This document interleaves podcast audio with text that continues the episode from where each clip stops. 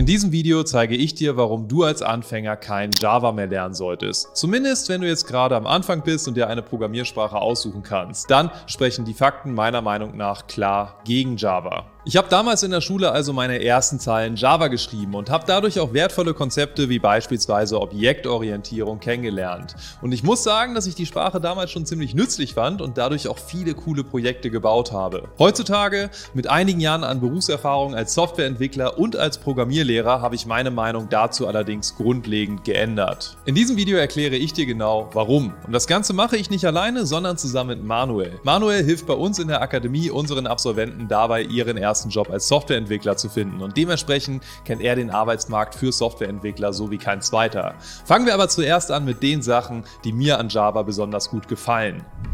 Java ist nach wie vor eine der häufigsten Programmiersprachen, die da draußen verwendet werden. Wenn man sich offizielle Rankings wie zum Beispiel das GitHub-Ranking anguckt, sieht man, dass Java nach Python und JavaScript immer noch die dritthäufigste Programmiersprache ist. Wenn man Java lernt, dann ist man dazu gezwungen, viele Konzepte zu lernen, die man auch in anderen Programmiersprachen benötigt und die du als Programmierer auch unbedingt lernen solltest, beispielsweise Objektorientierung. Eine Entwicklung ohne Objektorientierung ist in Java nämlich gar nicht möglich. Java ist da draußen immer noch sehr verbreitet. Es gibt sehr viele große Firmen, die gigantische Java-Projekte am Laufen haben und die werden wahrscheinlich in den nächsten Jahren auch nicht so schnell abgeschafft werden.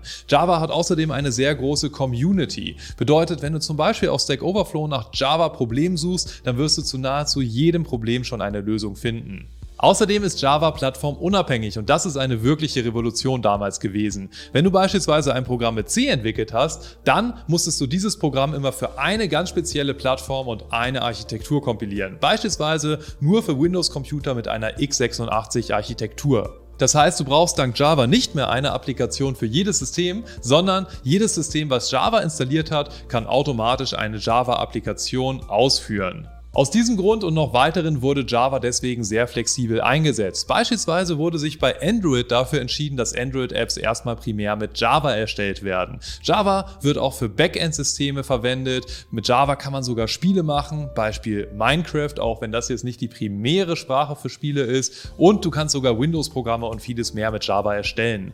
Ein weiterer Grund, warum sich damals so häufig für Java entschieden wurde, ist die sogenannte JVM, die Java Virtual Machine. Das heißt, Java-Code wird nicht direkt von unserem Computer ausgeführt, sondern erstmal in einen Bytecode umgewandelt. Und dieser Bytecode, der wird dann von einer virtuellen Maschine ausgeführt. Das hat den Vorteil, dass nicht mehr unser gesamtes System abstürzt, sondern nur noch diese virtuelle Maschine, wenn wir einen Programmfehler haben. Und das war damals ein großer Vorteil. Heutzutage sehen wir aber eh bei den meisten Programmen kaum noch einen Bluescreen und dementsprechend ist der Vorteil heute vielleicht nicht mehr so groß, wie er damals vor 20 Jahren noch war. Okay, kommen wir jetzt zu den Nachteilen. Java verliert immer mehr an Bedeutung, gerade bei den jüngeren Firmen. Gerade im Backend wird vermehrt auf JavaScript und auf Python gesetzt und das Ganze hat auch viele Gründe. Beispielsweise ist das Lernen dieser Sprache, gerade wenn du Quereinsteiger bist oder wenn du noch ganz am Anfang stehst, viel einfacher als Java. Wenn wir uns mal das leichteste Java-Programm angucken, dann sieht das in etwa so aus. Public Class Hello World Public Static Void Main String Arcs. Public Static Void Main String Arcs. Das hört sich an wie ein Zungenbrecher. Und da gibt es so viele verschiedene Fragen, die man erstmal als Anfänger hat, dass man komplett verwirrt ist. Wenn wir uns beispielsweise mit Python das einfachste Programm angucken, was man schreiben kann, was übrigens genau das gleiche macht, dann sieht das Ganze so aus. Oder mit JavaScript so. Also man sieht schon, dass es einfach deutlich einfacher zu schreiben ist als mit Java. Und das liegt daran, dass es zwar diese ganzen Konzepte, die man hier sieht, auch in Sprachen wie JavaScript oder Python gibt, aber bei Java ist man von Anfang an gezwungen, diese Konzepte anzuwenden. Deswegen ist es als erste Sprache einfach meiner Meinung nach nicht optimal geeignet. Und ich weiß noch, als ich damals Java gelernt habe, habe ich erst einmal akzeptiert, dass ich diese Wörter einfach nicht begreife und habe sie einfach immer dazu geschrieben. Und dann mit der Zeit wurde es mir immer mehr klar, was diese Wörter bedeuten. Aber wenn man diese Wörter dann, sobald man man sie benötigt, einfach hinzufügen kann, wie bei JavaScript oder wie bei Python, dann macht das Ganze meiner Meinung nach um einiges mehr Sinn. Auch die Programmierung von Android-Apps wurde ja jahrelang hauptsächlich mit Java gemacht. Heutzutage ist sich das allerdings am ändern und es gibt immer mehr Technologien, die es uns Programmierern ersparen, kompliziertes Java zu schreiben. Beispielsweise Kotlin. Kotlin ist eine Programmiersprache, die von der Syntax sehr ähnlich ist zu Java,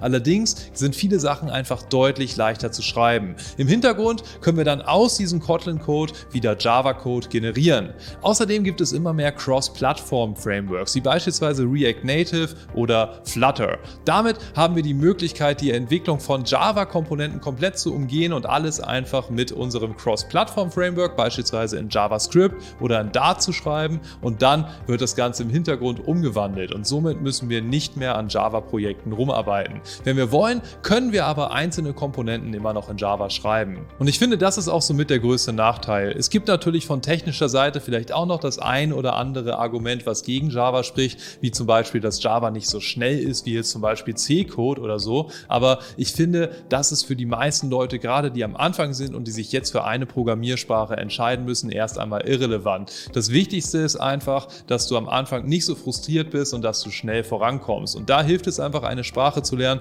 wo du nicht erstmal die Hälfte von dem, was du schreibst, gar nicht verstehst, sondern eine Sprache, die möglichst einfach ist zu lernen. Und mit JavaScript beispielsweise oder mit Python kannst du auch extrem viel machen. Gerade mit JavaScript werden auch sehr viele Android-Apps beispielsweise programmiert und Backend wird damit geschrieben. Dementsprechend würde ich immer als erste Programmiersprache JavaScript empfehlen. Aus der Perspektive des Arbeitsmarktes gibt es vor allem eine Sache, die ganz klar für Java spricht. Und das ist, es gibt Unmengen an Stellen da draußen, wo die Programmiersprache Java immer noch eine Rolle spielt. Das heißt, Java-Programmierer werden immer noch sehr häufig gesucht und von ganz vielen Unternehmen im ganzen deutschsprachigen Raum gibt es Stellenanzeigen für Java. Wenn du jetzt zum Beispiel auf eines der großen Stellenportale gehst und dort nach Java-Entwicklern suchst, dann wirst du einfach extrem viele Stellenangebote finden, wo zumindest auch die Programmiersprache Java erwähnt wird, aber auch reine Java-Entwickler werden immer noch gesucht. Und gerade bei größeren Unternehmen, Konzernen, ist es ganz oft so, dass diese ihre Software vor 10, 20 Jahren mit Java programmiert haben, mit Java angefangen haben, hier wirklich ähm, die Software in ihrem eigenen Unternehmen zu entwickeln und seitdem diese Software immer weiterentwickelt haben. Und jetzt kommen die natürlich nicht auf die Idee und sagen, okay, es gibt jetzt irgendwie noch ein paar modernere Systeme, ein paar modernere Frameworks, mit denen wir hier arbeiten können, mit anderen Programmiersprachen und schreiben alles neu, weil das Ganze wäre sehr, sehr teuer. Und deswegen sind ganz viele dieser Java-Entwicklungsjobs vor allem in größeren Unternehmen, ja, also wenn du da Spaß dann hast, in älteren Konzernen zu arbeiten, auch im deutschen Mittelstand zum Beispiel. Da gibt es einfach eine Menge an Java-Entwicklerpositionen und da ist es auch so, dass man auch sehr gut verdienen kann. Und auch die Nachteile von Java als Programmiersprache auf dem Arbeitsmarkt gehen Hand in Hand mit den Vorteilen. So ist es so, dass bei diesen alteingesesseneren Unternehmen, die Java-Entwickler suchen und die einfach die Großzahl an Stellen da draußen für Java-Entwickler publizieren, die sitzen auf einer riesigen Codebase und die Codebase ist meistens ein bisschen älter, die ist meistens nicht so extrem gut gewartet, nicht extrem gut dokumentiert und dadurch ist dein Job ganz oft ein bisschen langweiliger, ja, was ganz viele Java-Entwickler berichten, ähm, gerade auch bei diesen alteingesesseneren Unternehmen, die entwickeln eher so kleinere Features weiter oder sorgen dafür, dass die IT nicht wirklich zusammenbricht, aber ähm, ganz wenig äh, bauen die quasi nochmal komplett von Null auf. Und äh, insofern ist der Arbeitsablauf da oft auch nicht ganz so effizient, wie es jetzt zum Beispiel bei ähm, anderen Systemen ist, die jetzt eher in der neueren Zeit gebaut wurden, meist mit anderen Frameworks, meist mit anderen Programmiersprachen. Und da musst du dich einfach als Java-Entwickler darauf einstellen, dass du an sehr viel Legacy-Code arbeitest. Legacy-Code, das steht einfach dafür, dass du am bestehenden Code arbeitest und den weiterentwickelst und dass du jetzt nichts von neuem mehr aufbaust, was jetzt super innovativ, super modern ist. Für dich als jemand, der Programmieren lernt, der sich für die Programmiersprache Java interessiert, das ist einfach wichtig zu verstehen. So eine Firma, die an einem innovativen Produkt arbeitet, jetzt im Silicon Valley und es von null auf aufbaut, zum Beispiel irgendwie eine Web-Applikation oder irgendwelche Apps etc., die werden in den seltensten Fällen sagen, okay, lass uns das Ganze auf Java aufbauen. Ja, die nutzen dann eher modernere Systeme, sowas wie Node.js mit JavaScript fürs Backend oder aber auch Python für ein Django Backend. Das sind so die beiden Technologien, die einfach aktuell wahnsinnig gefragt sind und die für die meisten neuen Projekte, die ich so kenne, auch auf jeden Fall verwendet werden. Das heißt nicht, dass du mit Java gar nicht in neue innovative Firmen reinkommst. Die suchen auch immer wieder Java-Entwickler, sei es auch für die Anbindung an bestehende Systeme von anderen Softwarekonzernen, die es schon ein bisschen länger auf dem Markt gibt.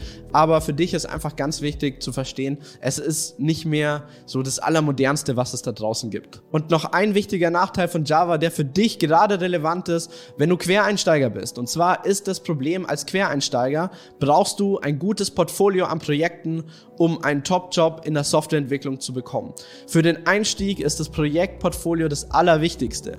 Und mit Java hast du einfach ein bisschen Probleme, Top-Projekte zu bauen, in dem Sinne, dass die auch von Anfang an super gut aussehen und sich super gut anfühlen, weil einfach die GUI-Projekte für Java relativ eingeschränkt sind. Das ist ein bisschen schwieriger, ähm, Top-Benutzeroberflächen zu bauen, wenn du jetzt nur Java kannst. Insofern empfehle ich dir da auf jeden Fall eher mit sowas zu starten wie JavaScript. Damit kann man auch Backend bauen, ja, zum Beispiel mit Node.js. Und ähm, JavaScript hat aber auch den Vorteil, dass du das gesamte Frontend so entwickeln kannst, dass sich deine Projekte auch top anfühlen. Und dann werden deine Projekte auch von der Personalabteilung angeschaut, weitergeleitet ähm, an die IT-Abteilung und dann hast du erfahrungsgemäß einfach viel bessere Chancen, deinen Quereinstieg auch relativ schnell zu schaffen. Unser Fazit ist also, wenn du Java wirklich liebst, wenn du da Spaß dann hast, wenn du das vielleicht in der Uni gemacht hast und du hast dich in Java verliebt, hast vielleicht schon mal irgendwie JavaScript oder Python ausprobiert und hast gesagt, hey, Java macht viel, viel mehr Spaß, dann bleib unbedingt dran. Java ist eine Programmiersprache, mit der du Top-Jobs auch bekommen kannst. Die ist relevant, die bleibt auch relevant, ja, auch wenn die Beliebtheit eher abnimmt.